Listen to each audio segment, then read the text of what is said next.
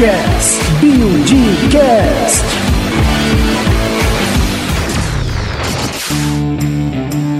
Você escuta agora a pílula do Buildcast, o nosso conteúdo numa versão compacta especialmente para você. Incluir é muito mais do que seguir leis, regras, normas e projetos. É se colocar no lugar do outro na sua necessidade. Nessa pílula do episódio Pensar a Inclusão na Construção Civil, nós destacamos um trecho que o fofurômetro explodiu. Neste papo estão Fábio Deodato, deficiente visual e morador do empreendimento Vision, José Luiz Camareiro Neto, engenheiro e diretor comercial Build e Vita, e Selma Naline, Naline, idealizadora do projeto Duda Naline. Que inclusão, ele vai muito além de poxa, tem que pensar no outro, né, no próximo. Acho que a palavra amor talvez seja a que mais bem defina. E, e aí, quando você se propõe a abraçar uma causa desse tipo, eu me lembro da Selma na, conforme fui conhecendo, hoje ela é uma amiga, assim, mas conforme ela foi conhecendo, ela, ela com muito cuidado, ela falou, Neto, vocês estão entrando no mundo, eu me lembro, Céu, da liberdade, que Sim. vocês estão entrando no mundo que as pessoas, você começa a se expor e as pessoas começam a te cobrar um pouco que você faça isso daí. E você pode ter certeza, não vão ficar olhando o que vocês estão fazendo, e sim o que vocês estão deixando de fazer. Então, é, eu acho que o que me deixa mais feliz é a gente não ter se tocado por isso. Nós tivemos vários episódios desagradáveis que acho que nem vale a pena que citar que ah, os, os, os, benéficos sobrepõem sobre eles, mas é eu acho que o que a gente conseguiu fazer foi se sentir perto da pessoa, assim, no lugar do outro. Então é eu até tinha muita preocupação, eu falei para o Fábio, logo que ele e a Dani compraram o apartamento, falei, Fábio, nós vamos ter muitos problemas aqui. O que eu espero que você tenha é compreensão e converse conosco para que a gente consiga adequar. E o que é legal, né? Hoje o Fábio, ele, ele nos ensinou muito, porque muitas das dicas que ele nos deu permitiu que a gente continuasse a levar para o outro. Então, assim, eu acho que no fundo você tem uma lei que você tem que seguir, um projeto, mas não basta só isso. Quando você conversa com a pessoa que precisa, que, que tem a deficiência, que precisa utilizar o equipamento, ela fala: Meu, se você seguir a adequação de uma rampa, às vezes eu não vou conseguir passar com a cadeira de rodas, às vezes a escada vai estar tá mal sinalizada. Então precisa de um que a mais, de um que diferente. E que aí eu acho que vem a gente estar tá ouvindo, a gente está sendo, talvez a palavra seja esse mesmo amor, sensibilidade, a gente está disponível para conversar. Então a inclusão na construção, eu acho que ela vai muito além de qualquer lei. Ela passa por um por um que é maior aí, de poder ouvir o outro e humildade para aprender também. Aí eu acredito, Neto, que essas testagens elas acontecem constantemente. Então, se a gente tem lá uma BNT que preconiza algumas questões né, de construção, a gente tem também a pessoa que está habitando ali e a gente vai vendo as necessidades da pessoa.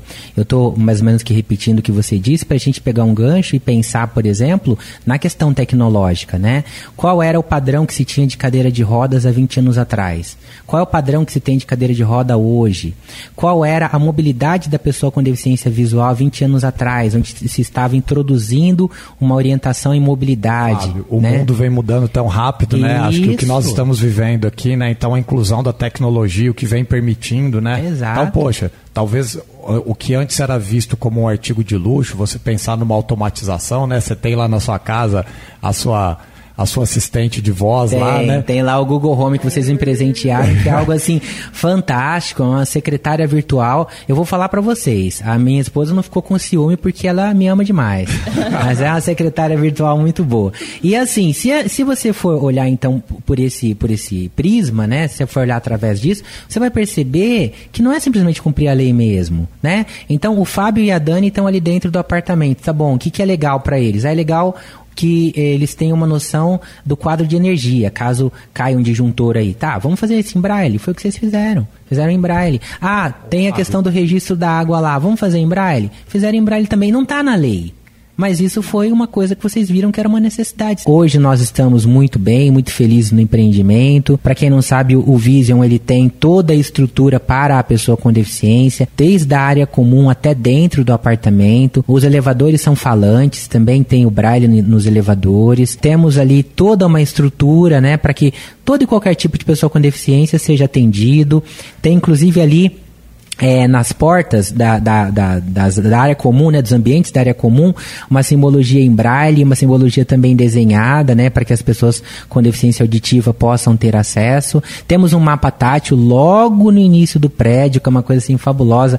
O deficiente visual já tem ali com as mãos a oportunidade de saber, sabe, Fernanda, para onde ele vai. Ele consegue ver, né, perceber ali com as mãos como é que ele faz para se deslocar no prédio. A piscina tem a rampa. Então, tudo foi pensado, o piso tátil circunda o prédio todo. Então tudo isso foi pensado como uma forma de acessibilizar, mas nada disso seria possível se nós não tivéssemos a oportunidade de reverberar esse amor que o Neto está falando, né? Através dos projetos, através das ações coletivas, através da oportunidade de dizer assim, ó, nós estamos aqui. Quando a Selma traz é, o projeto é, colocando então em evidência as necessidades que não eram somente da Duda, mas é uma necessidade de muitas crianças, percebemos isso né, pela, pela própria amplitude do projeto, nós percebemos o quanto nós, pessoas com deficiência ou responsáveis por elas, precisamos ir às ruas, precisamos colocar mesmo o rosto à disposição, dizermos, ó, estamos aqui, essas são as nossas necessidades. Porque senão, Neto, vocês não enxergam. É, né?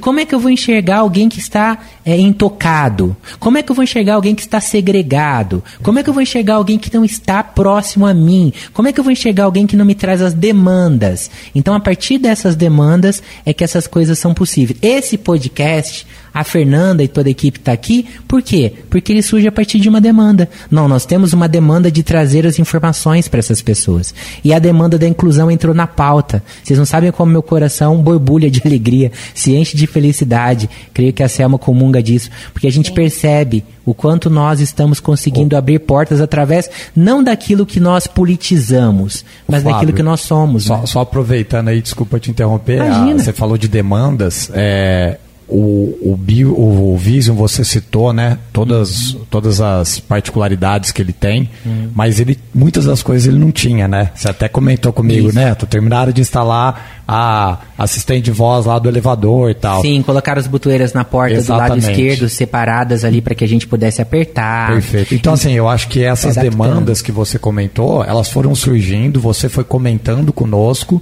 e, pô, foi sendo possível a gente tornar ele muito mais acessível. Ah, uhum. O que a NBR talvez pedia, talvez estava sendo feito, mas, poxa, precisava de muito mais, né? Ou, é. ou até adequar, né? É, então... É, é, dentro da escola não é diferente, Neto. A minha vivência como professor me mostra isso. Então, é, não adianta eu olhar o aluno pelo laudo. Né? Eu tenho que olhar o aluno pelo que ele é. Ele é uma pessoa com deficiência. Ele não é um deficiente que é, às vezes, uma pessoa, às vezes não é. Né? Então, o nome pessoa com deficiência, essa nova nomenclatura que nós adotamos a duras penas em tantas reuniões de conselho que eu participei, para nós colocarmos isso é, como nova, nova regra né, de designarmos as pessoas, pessoas com deficiência, colocam as pessoas no centro da discussão. É isso que a build faz. Porque se a build colocasse a deficiência no centro da discussão, você nunca ia adaptar prédio para ninguém, porque tem tanta demanda particular que você não ia conseguir. Mas quando você coloca a pessoa, você fala, não, quem vai morar aqui? Quais são as necessidades dele? a partir da deficiência que ele traz. E é por isso que na prática se desenrola a demanda. Na escola é assim também. Então, se eu olho para o laudo, eu nivelo todo mundo por baixo, Fernanda. Então, todo mundo tem a mesma limitação. Só que eu tenho é, pessoas com transtorno do espectro autismo com o mesmo espectro no laudo, mas com níveis diferentes de potencialidade dentro da escola.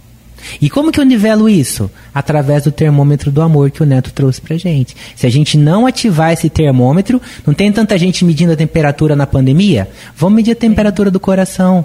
Né? Vamos ver até que ponto a gente consegue estourar esse fofurômetro que a gente tem dentro da gente, né? Até que ponto a gente consegue captar esse amor e fazer as diferenças necessárias. Né? Fábio, né? que maravilha que eu vi você, a Selmo Neto. Eu falei que papo bom é aquele que a gente aprecia, como esse aqui, né? Estou hum. absolutamente encantada com a fluidez, porque é um tema como você, como você, vocês bem colocaram, né?